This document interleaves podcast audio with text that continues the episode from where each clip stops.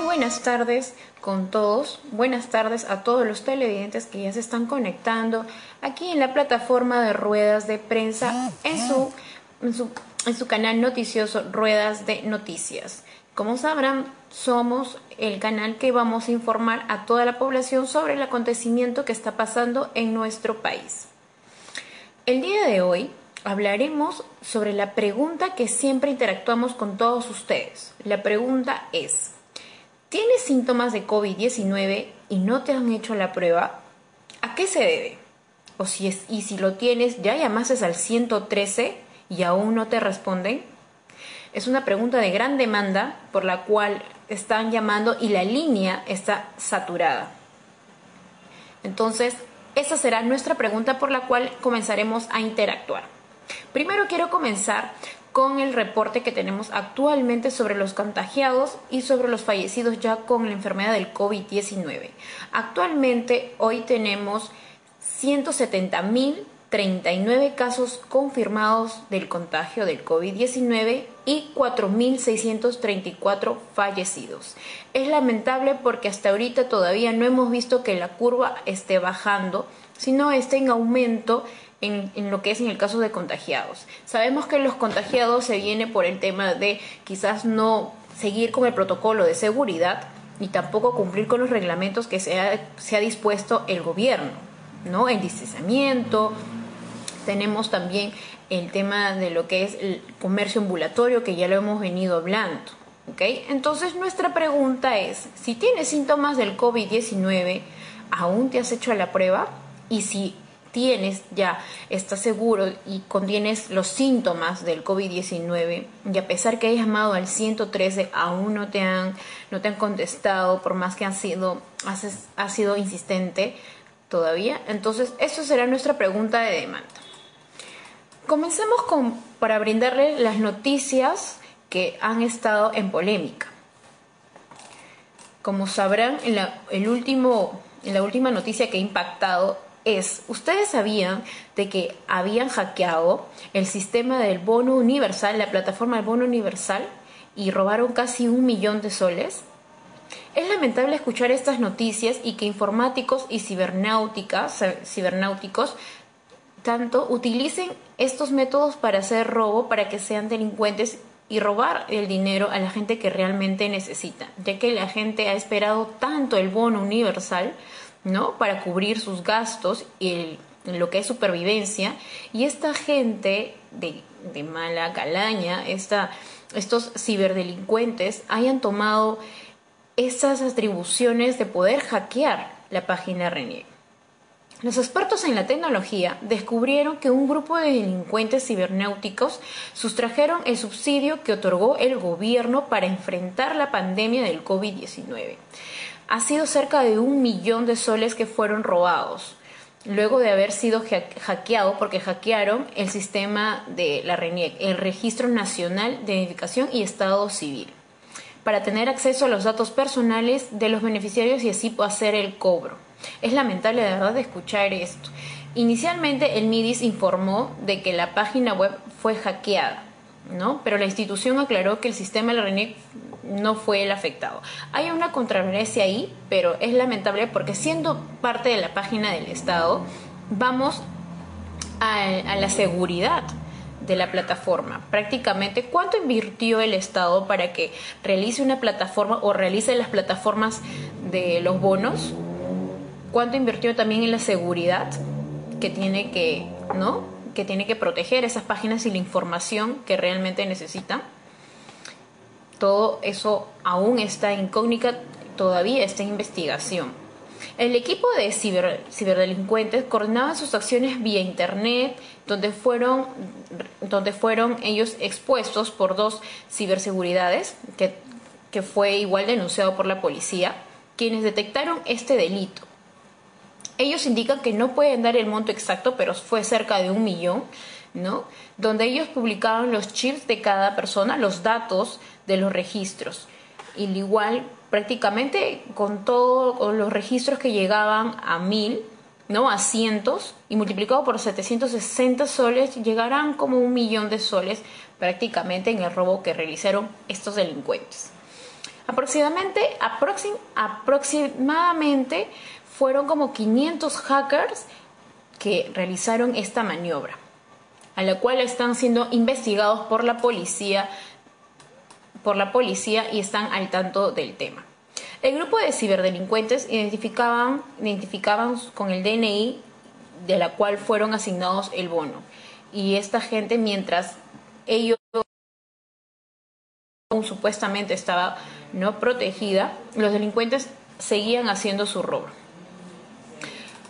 Dentro de estas evidencias se pueden encontrar mensajes en los que se burlan de las personas que fueron a cobrar su bono y ellos sido a la cual fueron rechazados, ¿no? Que una vez cuando usted va a realizar el cobro del bono, directamente la persona que está atendiendo le indica que ya fue retirado su bono. Y es lamentable que estas personas tengan la autorización y tengan la atribución de hacer esto cuando no piensan en los demás. Y es y es así, es así pensar de esa gente que utiliza estas mañas, se puede decir, ¿no? Para hacer estas, estas delincuencias. Es lamentable, mientras que la RENIEC mandó un comunicado indicando de que a través ¿no? de la plataforma las, las, todas las cuentas con más altos riesgos están, o sea, prácticamente la plataforma está contando con un alto de estándar ¿no? de seguridad. Esperemos que sea cierto y, realmente no hayan, no hayan hecho el robo los delincuentes más de un millón soles porque es lamentable y que esta gente se haya aprovechado de esto. Bueno, pasamos por otra noticia. Defensoría pide dejar sin efecto de corte de internet, cable y celular por falta de pago. La vocera de la, de la Defensoría planteó cuatro propuestas para que los ciudadanos no se ven afectados por el corte del servicio en plena cuarentena. Esta mañana, la, la, adjunta de los servicios públicos de la Defensoría del Pueblo, Alicia Banto, indicó que tras la decisión de Occitel de permitir a las operadoras aplicar la suspensión del servicio por falta de pago, que iniciaba a partir del 3 de junio, a partir de esto, ella indica que hay un sector muy importante de la población que se vería seriamente afectado si se empieza a producir los cortos de manera tras la ampliación, ¿no? De manera tan amplia. Algunos, eh, algunos no, han fraccionado, de hecho, y tampoco han podido cancelar porque recién se ha reactivado el trabajo, ¿no? Lo que es el sector económico. Referirse que ellos, algunas personas del sector, están trabajando remotamente y se educan a través de los vías de Internet, de los canales digitales. En ese sentido, la Defensoría, la vocera de la Defensoría planteó cuatro propuestas para beneficiar al usuario en pleno estado de emergencia, donde impidan que el ciudadano pueda ser afectado por el corte de Internet, cable y celular ante esta falta de pago. Indica que, no se apliquen los cortes desde el 3 de junio, que se permita el fraccionamiento de los pagos de los servicios que no se han pagado a mayor cantidad una cantidad de personas, ¿no? Que el corte de servicios no se dé en un estado de emergencia, pero sí se puede postergar y puedan fraccionar. Lo que indica la Defensoría Alicia Banto indica de que todavía, ¿no? Ella no está, no está dispuesta y tampoco está proponiendo, ¿no? Ella quiere proponer de que el pago, ¿no? De los cortes, tanto como que es el servicios, ¿no? De lo que es internet, cable, celular, sea fraccionado y que no se corte este 3 de junio. Todavía está en coordinaciones, pero todavía no hay una ley, tampoco ha salido un decreto donde indique de que se pueda, ¿no? De que Ocitel también toma esa petición que indica la doctora Alicia Banto, que se pueda fraccionar porque sería lamentable que se corte en esta temporada de lo que estamos en estado de emergencia y es peor aún porque hay gente que estudia a través de las redes, ¿no? Estudia a través del internet, de cables digitales. Y pasando a otra noticia, el, el Ministerio de Salud inició ya las tomas de pruebas rápidas en casa por casa. El Ministerio de Salud inició las visitas a las viviendas en siete distritos de Lima para diagnosticar y tratar el coronavirus. Bueno, de acuerdo es por el aumento de la población para poder hacer el descarte, ¿no? Son 65 equipos de respuesta rápida que están realizando en las evaluaciones cuando van a hacer, hacer el diagnóstico. Los grupos se sometieron a pruebas rápidas a familias aledañas al mercado Tallacaja en el Agustino y en el distrito uno de los ocho que, que se concentran con el 38% de casos del COVID-19. Cada equipo de respuesta rápida está integrado por un médico y un enfermero. Ellos realizan algunas preguntas a los ciudadanos antes de realizarle las pruebas. Me parece muy buena idea, muy bueno que estén ejecutando ¿no? las pruebas rápidas de casa por casa, aunque ellos también se estén exponiendo. Así que por favor, hay que tomar conciencia, ¿no? Y también saber identificar, porque también pueden tomar esto las personas, ¿no? Los delincuentes y hacer y hacer el robo, ¿no? Pero siempre los de los del Ministerio de Salud van con una identificación que la cual ustedes pueden verificar si realmente son del Estado, ¿no? Si es del, del sector salud que va a realizar las pruebas rápidas. Me parece muy bien de verdad y que lo estén ejecutando y así, ¿no? También evitar a que la línea de 113 se sature, ya de acuerdo a los síntomas que podemos presentar. ¿no? Pasando a otra noticia, el Ministerio de Cultura, Neira, afirma que velar por el pueblo indígena será su prioridad.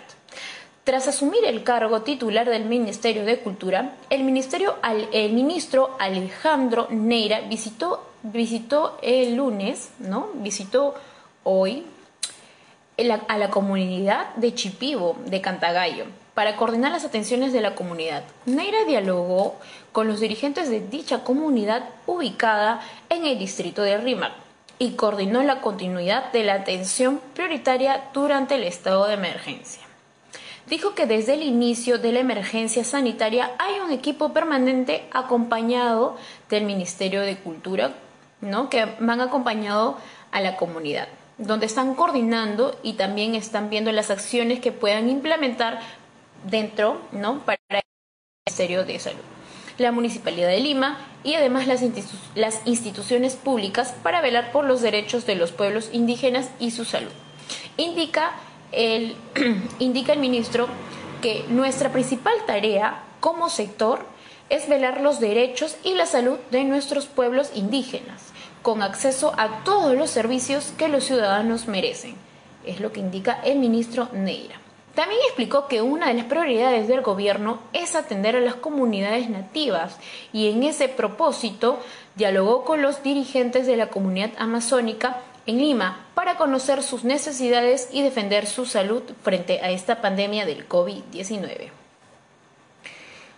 Pasando a otra noticia, como ya lo habíamos hablado en anteriores noticias, en anteriores eh, casos, estuvimos hablando de la, de enfermedad Kawasaki, una nueva enfermedad que parece que estuviera relacionado con el COVID-19 y que afectaría a los niños menores de 3 años. Parece que ya se reportó. Indican, primero indican que ya se presentó una niña aquí en la institución de Nacional de Salud del Niño de San Borja. La noticia, primero niños, primer niño en Perú con posibles síntomas del síndrome Kawasaki. En una ambulancia del SAMU llegó en la emergencia al Instituto Nacional de Salud del Niño de San Borja. La primera, la primera niña contagiada del COVID-19 con, con, síntomas del síndrome Kawasaki, incompleto que requiere de una inmediata atención especializada. Como ya sabrán, y yo lo había indicado, que el Kawasaki parece tener alguna relación con la enfermedad del COVID-19. La niña fue llevada en una cápsula de aislamiento hacia la unidad pediátrica de cuidados intensivos. intensivos.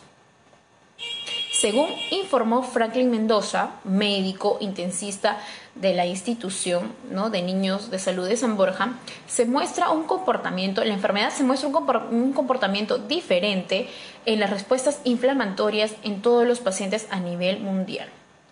Hay que enfatizar que la incidencia de esta afección en los pequeños es baja en Perú y en el mundo, pero es necesario que el personal de salud esté alerta para hacer el diagnóstico precoz y lograr así que los niños puedan ser tratados de urgencia en las especialidades de alta complejidad. El Instituto Nacional de Salud del Niño de San Borja ya hay 11 pequeños niños graves con el síntoma del COVID-19. ¿no? Y hoy entró la pequeña que fue con, que está tratándose, ¿no? Y tiene el síntoma parecido al Kawasaki, que a pesar solo tiene tres añitos, ¿no? Fue sometida de inmediato a un ecocardiograma, pues el síndrome de Kawasaki atípico podría presentarse en los niños graves lesiones de coronarias. El síndrome de Kawasaki es una enfermedad descrita del 1967 por el pediatra japonés Tomisaku Kawasaki. Afectaba a pacientes menores de 5 años en su mayoría, ¿no? Y a la cual también está relacionado con el COVID-19.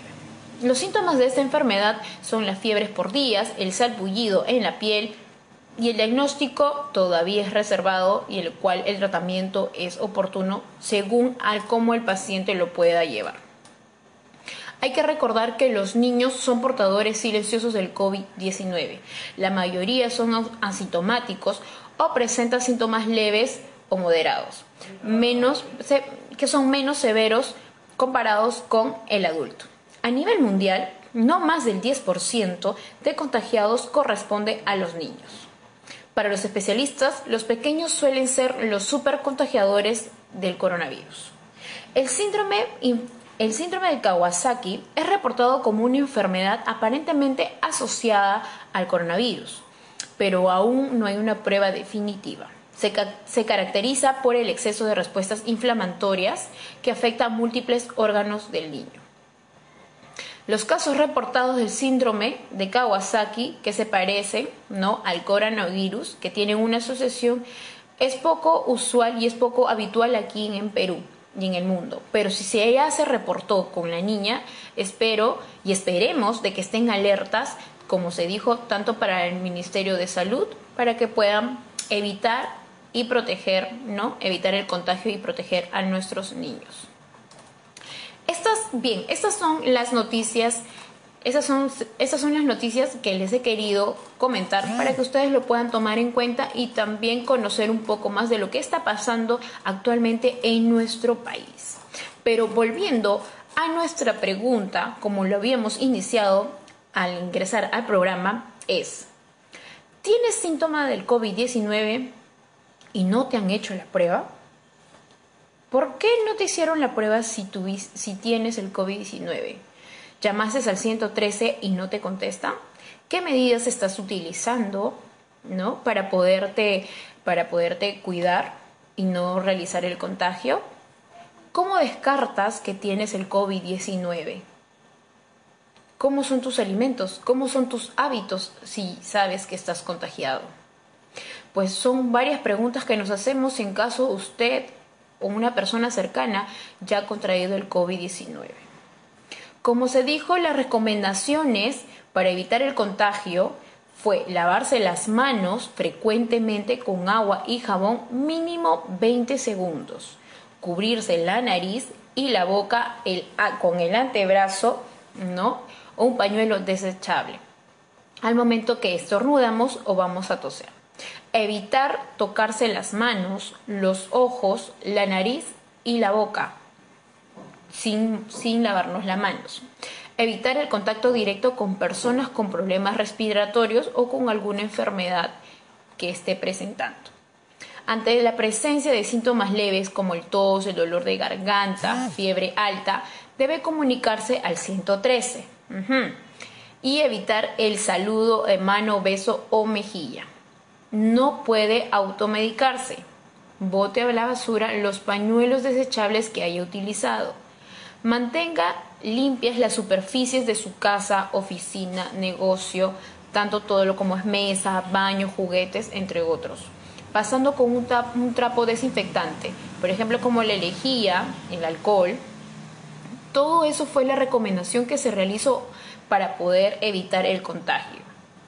Pero como el virus es invisible, nuestro enemigo, desconocemos en qué momento podemos realizar, podemos obtener el contagio o cómo nos podemos contagiar. ¿Cómo se transmite el COVID-19? Se transmite de persona a persona a través de gotitas que expulsan las personas al momento de toser o de hablar. o estornudar. Es por eso que se recomendó mantener una distancia de un metro a dos metros para poder evitar, para poder evitar a la persona y así, y así podernos contagiar.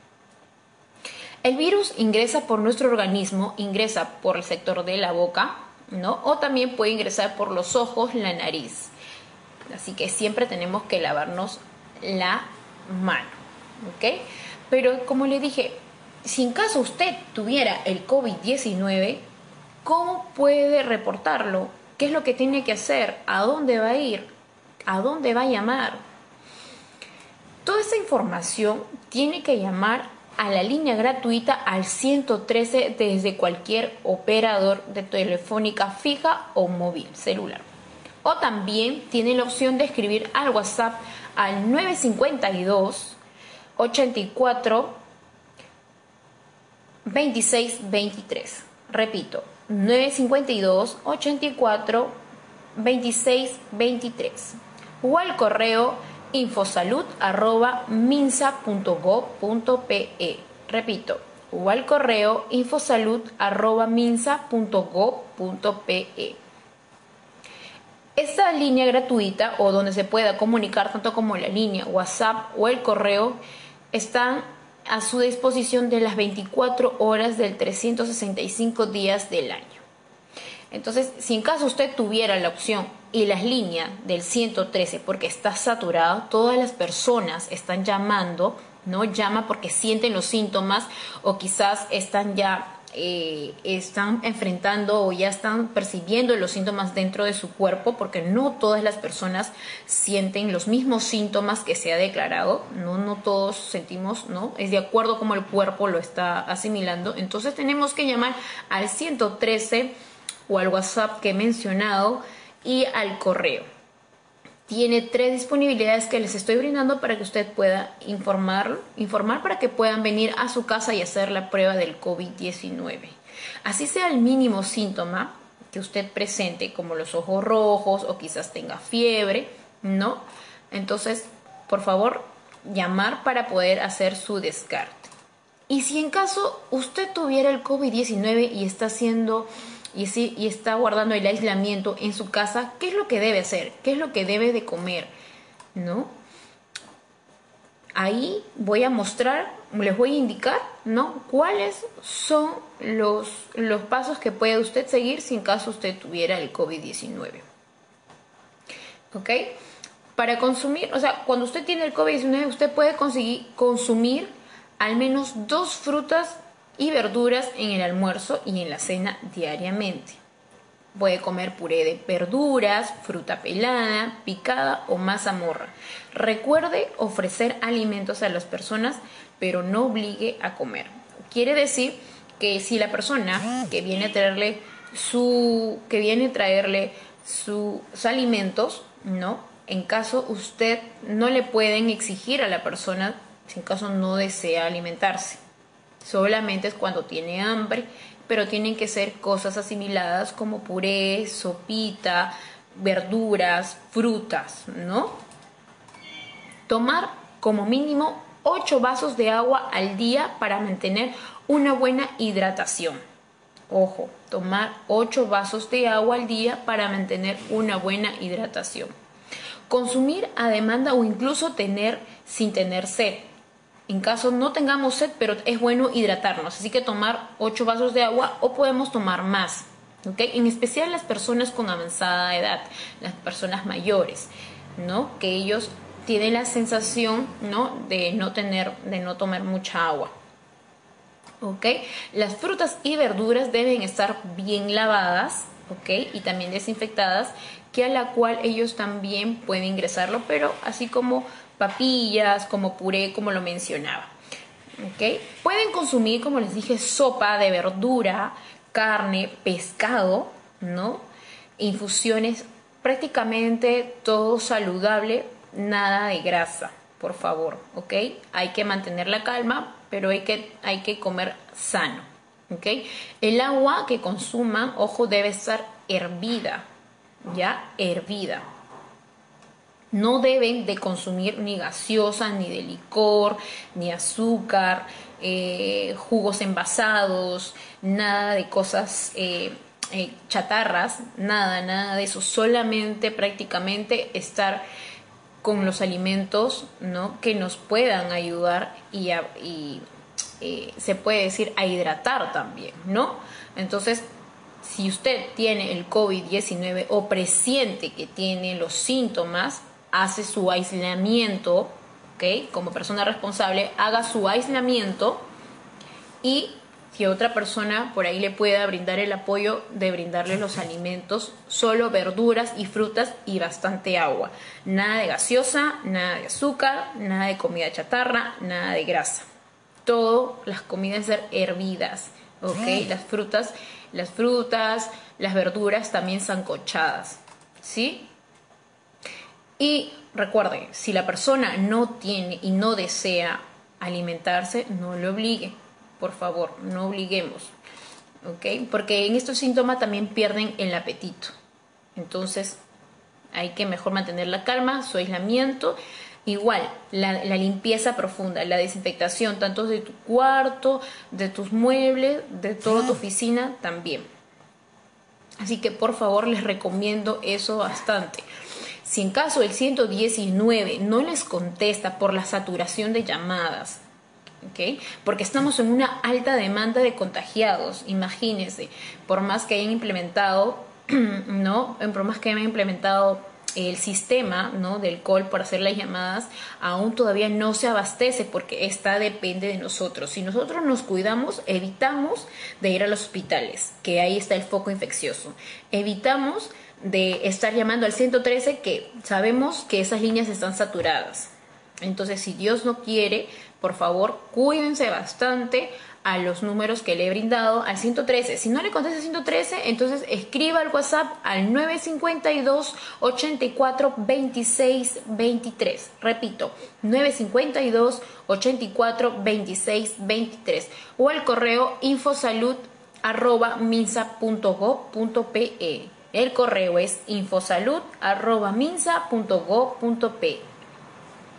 Muy buenas noches, Pablo Jordán. Gracias por eh, hacerte presente y por estar conectado para escuchar las informaciones que les traigo de todo el acontecimiento de nuestro querido Perú, que a la cual estamos afrontando esta pandemia, pero es prácticamente a nuestra conciencia que podemos no protegernos y saber lo que tenemos que hacer. Así que Espero que les haya que les haya ayudado la información que les he brindado. Como todos ustedes sabrán, todos los lunes y viernes les estaré brindando las informaciones de últimos momentos ¿no? del día a partir de 6 de la tarde aquí en la plataforma Ruedas de Prensa en su, en su canal noticioso de Ruedas de Noticias. Así que los espero el día viernes a las 6 de la tarde. Si desean conocer o quisieran indagar más temas o quisieran, que toquemos el tema el próximo viernes o los días que saldremos al aire, los puedes comunicar a la página de Ruedas de Noticias. Espero haberles ayudado, así que conmigo hasta el día viernes. Cuídense.